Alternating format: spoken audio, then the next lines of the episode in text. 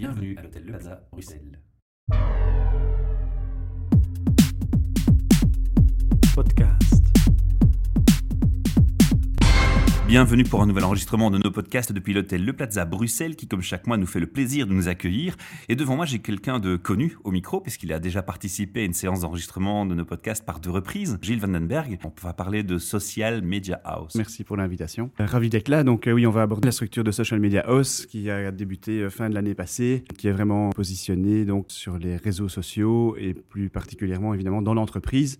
Donc soit en B2B dans le développement commercial, soit pour les recruteurs comme outil en fait. Aujourd'hui, il faut vraiment utiliser les réseaux sociaux comme outil parce que parce que les candidats s'y trouvent et donc les recruteurs aujourd'hui utilisent différents réseaux sociaux et principalement LinkedIn que j'aborderai tout à l'heure. Voilà. Alors LinkedIn qu'on avait déjà abordé dans un des premiers sujets présentés. Donc, on va pas refaire la présentation de qui tu es ici aujourd'hui au micro. On va garder le temps pour le nouveau sujet. On va inviter les auditeurs à aller réécouter les anciens podcasts. C'est une bonne occasion de le faire. On va parler de, de, réseaux sociaux. De quelle manière ça va se mettre en œuvre? Alors, en fait, aujourd'hui, notre stratégie dans les entreprises, c'est pas de dire, OK, voilà, vous êtes acteur sur les réseaux sociaux, on va vous aider. On va dire, OK, vous êtes acteur dans un secteur dans un secteur bien précis, et on va voir quels sont les réseaux sociaux à utiliser par rapport au secteur d'activité.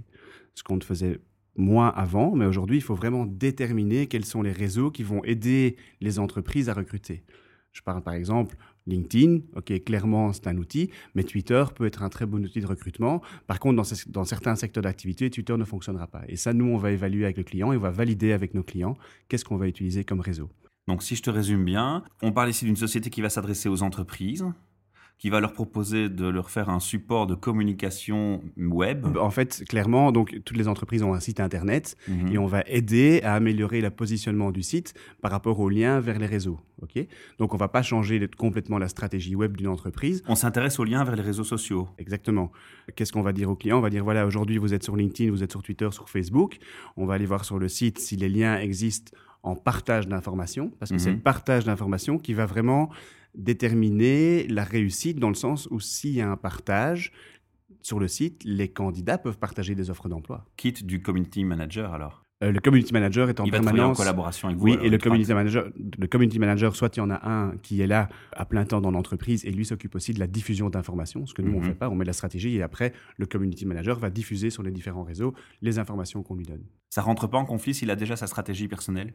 On en discute. Donc, ouais. on va jamais dire que nous, on est meilleur que lui ou que lui est meilleur que nous. On va voir ce qu'on peut faire pour. Vous avez une autre expertise et vous apportez votre autre expertise et votre vision. En sachant aussi qu'on ne dit pas, on dit pas uniquement utiliser les réseaux. On dit ensuite, voilà, maintenant vous êtes bien positionné, on va vous former à utiliser le réseau. Mm -hmm. On se rend compte, par exemple, sur LinkedIn, qu'il y a beaucoup de gens qui sont sur le réseau, qui l'utilisent, mais qui ne savent, qui ne connaissent pas 50% des, des, des, trucs et astuces à utiliser sur le réseau. Et ça, par la suite, on fait des formations de groupe ou individuelles. Et ensuite, on retourne dans l'entreprise pour valider toutes les actions qui ont été faites. Donc on va très loin dans le processus. Alors on parle de quels réseaux sociaux? On a parlé, on a mentionné LinkedIn, on a mentionné Twitter, mais est-ce qu'on va aussi s'adresser sur des réseaux plus populaires comme Facebook? Alors Facebook peut être très intéressant pour le recrutement. Et moins maintenant Parce euh... qu'ils ont changé de stratégie politique et maintenant oui. pour se faire voir, il faut vraiment oui. soit de payer, soit c'est presque fini. Quoi. Oui, tout à fait. Maintenant, bon, ça va encore changer. Facebook, c'est une entre guillemets une dictature, hein, donc euh, on décide pas, on sait rien faire. Et donc moi je pense que le positionnement intéressant sur Facebook, c'est surtout être bien positionné avoir une bonne image, et après, on verra bien ce qui va se passer. Mais je pense qu'il faut être positionné dessus par rapport à certains secteurs d'activité. Par rapport à d'autres secteurs, non. Par exemple, quand on vend un service, je ne suis pas persuadé que c'est le meilleur outil. Maintenant, si on fait vraiment du recrutement, on peut très bien créer une page sur Facebook qui est uniquement dédiée au recrutement de l'entreprise. Travailler chez moi, et voilà quoi. Exactement. Ouais. Comme on peut faire sur LinkedIn une page entreprise. On part toujours d'un profil. D'ailleurs, j'insiste sur le fait qu'on peut toujours avoir qu'un profil sur LinkedIn. N'a rien d'avoir un double profil. On a un profil. Et d'un profil, on peut créer une page entreprise.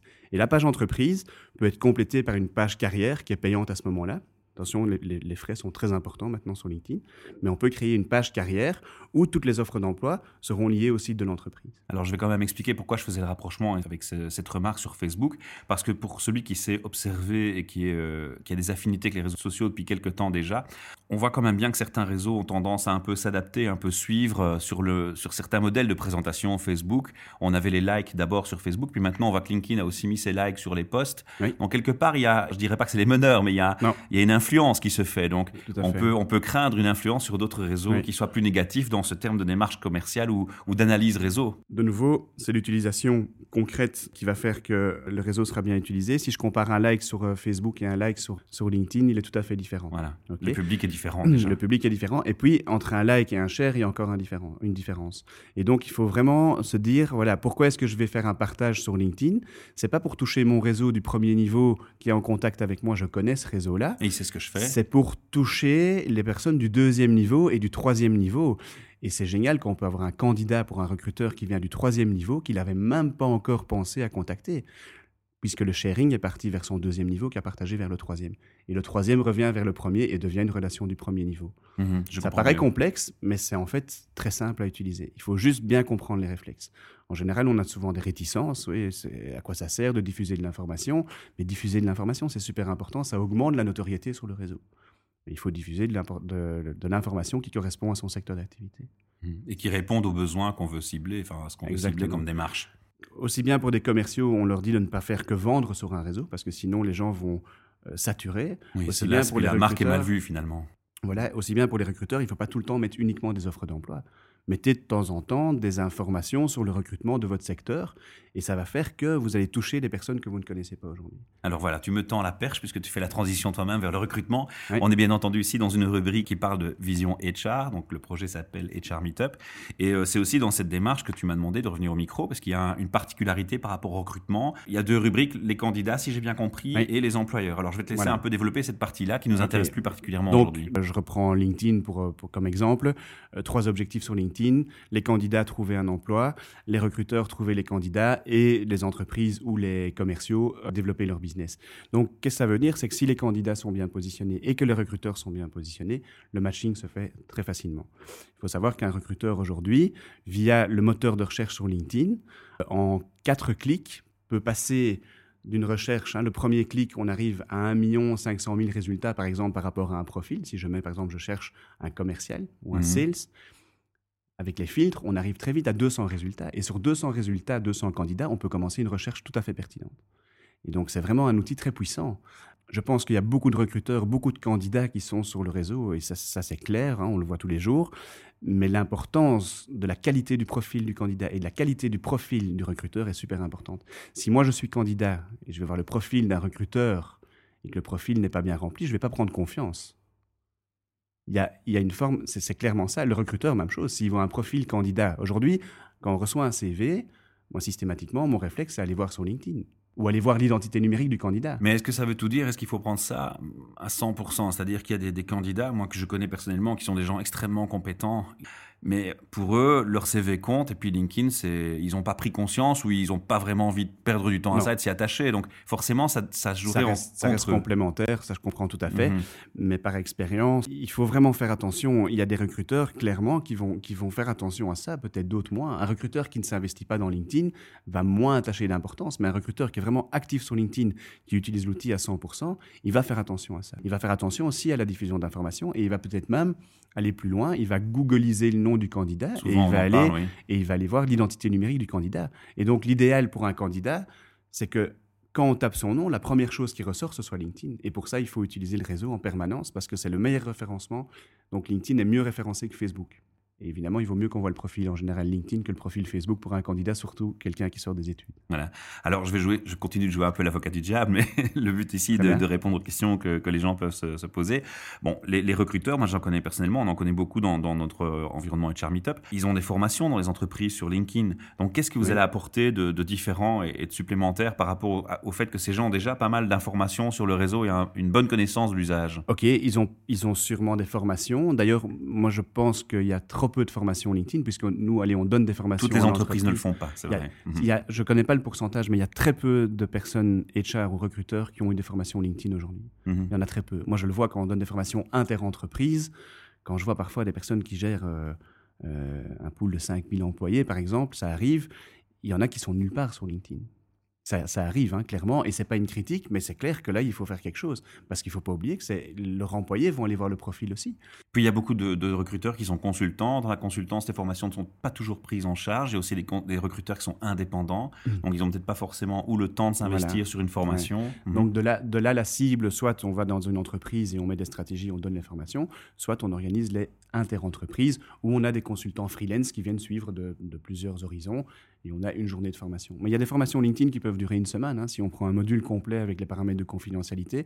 Mais je pense qu'il y a vraiment un très faible pourcentage de personnes vraiment qui ont suivi les formations et qui utilisent ensuite. Il faut savoir que l'année passée, j'avais un peu regardé euh, au niveau des résultats de nos formations. On a remarqué que 80% des personnes qui, étaient, qui avaient suivi notre formation, on avait été voir leur profil, ils n'utilisaient toujours pas LinkedIn. Parce que quand on rentre chez soi le lendemain, si on n'utilise pas l'outil, on est perdu. Alors, si, si, on glisse directement sur le réseau Twitter, on va encore être plus loin dans l'écart. Oui. Alors, Twitter, comment est-ce qu'on va pouvoir mmh. mettre une. Enfin, on va pas donner tous les trucs ici, mais mmh. comment on va pouvoir mettre une stratégie Twitter en que, place pour du recrutement Je pense que de nouveau, Twitter, bon, c'est tout à fait une autre stratégie. C'est du microblogging, donc c'est fait voilà. plus pour les smartphones. Mmh. Donc, c'est la diffusion d'informations et la masse d'informations qu'on va diffuser. De nouveau, on peut parler de plusieurs degrés de relation. Par contre, je pense que c'est toujours être... par des petits messages. C'est toujours par des petits messages de 140, 130. Voilà, et on n'aura pas de CV en ligne.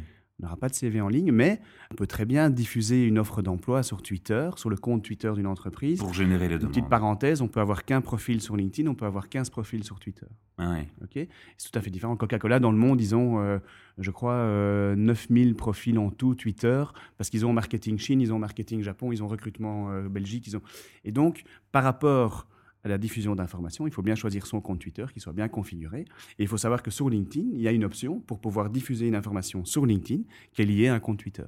Et donc, je mets une information et c'est parti. Mais je pense que Twitter, là, on est vraiment dans la diffusion d'informations. Et je pense que la cible est plus jeune. La semaine passée, on donnait un exposé au café numérique un exposé de 20 minutes. Et dans, durant les 20 minutes, il y avait beaucoup de jeunes. Et durant les 20 minutes, j'ai eu 50 tweets avec mon nom. Mmh.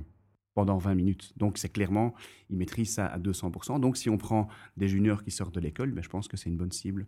Euh, je ne pense pas que si on cherche un senior euh, euh, 25 ans d'expérience, il vaut mieux utiliser d'autres créneaux que, que, Twitter. Mais ne donne pas tous tes trucs au micro, hein, sinon ils vont plus t'appeler. Il y en a beaucoup plus. Il y en a, beaucoup, beaucoup plus. plus. Alors, tu as parlé tout à l'heure des entreprises. Donc, ici, on a décrit un peu ce que votre société va faire par rapport aux entreprises. Vous avez accompagné pour une présence web et une diffusion d'informations qui soit ciblée, qui correspondent aux niches qu'on veut atteindre. Ça, on l'a bien compris, je pense. On a plusieurs phases d'analyse et de réseaux disponibles. Qu'est-ce qu'on va faire à votre niveau par rapport à, aux candidats? Est-ce qu'il y a une approche candidat? Oui, il y a une approche candidat. Alors, cette approche candidat, elle peut être soit directe, donc là on peut, on est plus en carrière coaching à ce moment-là, on sort un peu du cadre, mais évidemment le carrière coaching, dans nos séances de carrière coaching individuel, aujourd'hui il y a 50% où on aborde les réseaux sociaux on aborde le positionnement. Un job board est une forme de, de réseaux sociaux, Stepstone, Monster, etc. Donc c'est aussi un positionnement sur le web et on explique tout ça. Ou on peut aussi, je travaille par exemple pour le forum, où on donne, le forum nous demande, OK, donner un module de autant d'heures de réseaux sociaux pour les, les candidats. Évidemment, la qualité d'une formation de groupe de 20 personnes, c'est pas toujours évident. Donc l'individuel est très porteur. Et on organise une fois par mois. Pour l'instant, c'est un peu euh, au ralenti, mais on relance ça d'ailleurs avec Max Debacker que, que tu on connais aussi, qui vient de notre micro. On va relancer le samedi matin des formations de 10 personnes sur le positionnement des candidats. Évidemment, c'est toujours le problème, c'est toujours plus facile quand c'est subsidié. On n'aime pas faire payer un candidat. Je préfère qu'on soit invité par un organisme qui nous dise voilà donnez une formation. C'est comme sur LinkedIn il y a un outil payant pour les candidats. Franchement essayez de pas payer. Je vois pas l'intérêt de payer de faire payer un candidat pour trouver du boulot. C'est déjà assez difficile comme ça. Par rapport au candidat est-ce que dans votre approche il n'est pas aussi peut-être utile de se poser les bonnes questions sur le futur du travail et le futur du relationnel entre recruteur et recruté je m'explique. Pourquoi ne pas peut-être inciter plus souvent les entreprises à communiquer sur leur réseau et dans les médias qu'ils utilisent euh, ce qu'ils n'aiment pas voir dans les approches de candidats ou ce qu'ils préfèrent voir? Ou peut-être aussi par rapport à des valeurs qu'on met en avant. Ça, on peut l'aborder dans la diffusion d'informations. Évidemment, en général. Mais est-ce que c'est quelque chose que vous allez proposer aussi De dire, tiens, est-ce que ce serait pas bien si vous avez dans les CV que vous recevez une, une, une observation où vous constatez oui. que systématiquement il n'y a pas de photo et pour vous avoir la photo c'est important pour une raison X ou Y. Est-ce que ce serait pas important de, de, communiquer voilà dans vos offres? On voudrait avoir la photo ou, ou ne faites pas ceci, n'utilisez pas tel Oui. type de mail. Enfin, je ne sais pas si on peut donner ce mais genre de nos- conseils dans, l'approche. On peut donner ce genre de conseils, mais c'est là, c'est dans la diffusion d'informations. Je sais C'est pas. dans le contenu même. C'est dans le contenu même de ce qu'on va diffuser sur le réseau. Je reformule ma question autrement. Oui. L'idée, c'est d'essayer de comprendre si vous allez venir avec une stratégie qui va impliquer, qui va avoir une implication dans le contenu. Oui, tout à fait. Mais d'une façon, il faut, il faut que le recruteur nous suive à ce moment-là. Mhm. Puisque nous, OK, on met quelque chose en place, il faut que le recruteur nous suive et que, et que, ce, que ça corresponde à sa demande. Oui, aux valeurs de l'entreprise, à la philosophie, au, Voilà. à l'employer branding, etc. On est, ouais. on- un recruteur n'aura pas le temps de mettre tous les jours un petit conseil pour les candidats. OK, mettez une photo, faites ci, euh, votre CV. Hein, il est pas, en général, il n'est pas dans du career coaching. Maintenant, euh, on peut conseiller au community manager, par exemple, de temps en temps, mettre certaines informations, choses à ne pas faire, des trucs et astuces sur la façon de postuler. Je pense que donner une image de sympathie par Oui. un conseil vers les gens qui vous approchent peut donner aussi une autre euh, image de l'entreprise et sa philosophie. Ouais, on arriverait vraiment vers un monde parfait à ce moment-là.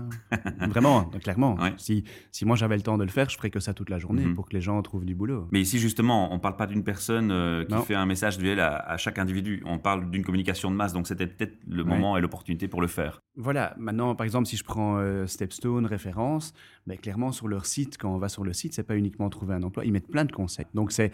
Mais pourquoi? Parce que eux, pourquoi ils le font? Ils ont besoin d'une base de données, ils ont besoin de plein de candidats, et c'est très bien. Moi, souvent, je dis à un candidat en career coaching, n'hésite pas à aller voir sur un job board tous les conseils qu'ils y mettent. Et ça attire les candidats. Donc, effectivement, ça pourrait attirer l'entreprise. Mhm. Mais l'entreprise, il faut pas oublier qu'elle vend quelque chose en général. Hein Donc, elle doit trouver les candidats, mais son site web, ça va pas être fait pour mettre des conseils. Ou bien elle va faire un site vraiment spécifique dans la recherche d'emploi. Et là, pourquoi pas? On peut mettre des choses en place. Oui, tout à fait. Ce serait génial. Le monde enseignant, est-ce que dans ses formations, dans, dans les cycles de formation qu'il euh, qu'il procure, il ne devrait pas s'intéresser plus aussi à ce type de communication et dire voilà, de nos écoles sortent des ingénieurs avec tel profil ou des, des- des personnes avec tel profil, tel diplôme. Oui. Les entreprises intéressées peuvent venir s'adresser à nous parce que c'est souvent l'entreprise qui fait la démarche vers les, Oui. établissements scolaires.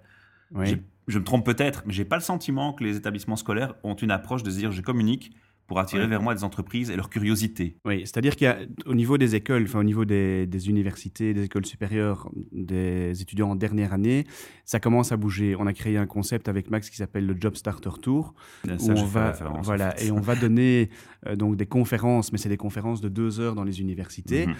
Et là, en fait, le but, c'est attention, vous êtes étudiant, vous sortez des études, commencez à vous positionner, mais de façon Voilà, mais on s'adresse toujours aux personnes. Là, Mais je on parle de l'établissement maintenant. Oui, mais ce qu'il y a, c'est qu'au niveau des établissements, oui, on aimerait bien, mais de nouveau, euh, les entreprises, hein, il y, y a des entreprises qui, pour- qui peuvent sponsoriser un événement pour attirer les candidats. Par exemple, l'ULB, ils, or- ils organisent Job On.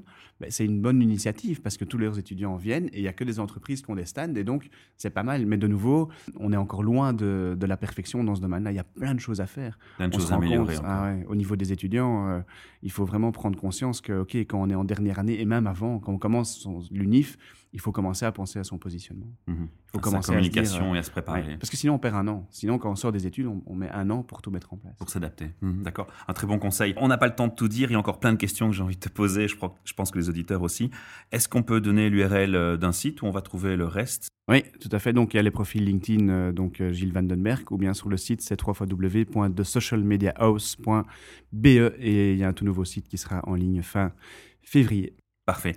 Mille merci pour ton temps, Gilles. Merci. Et euh, on te retrouve au micro quand tu le souhaites pour des, des news ou des nouveaux projets. Merci. À bientôt. Podcast.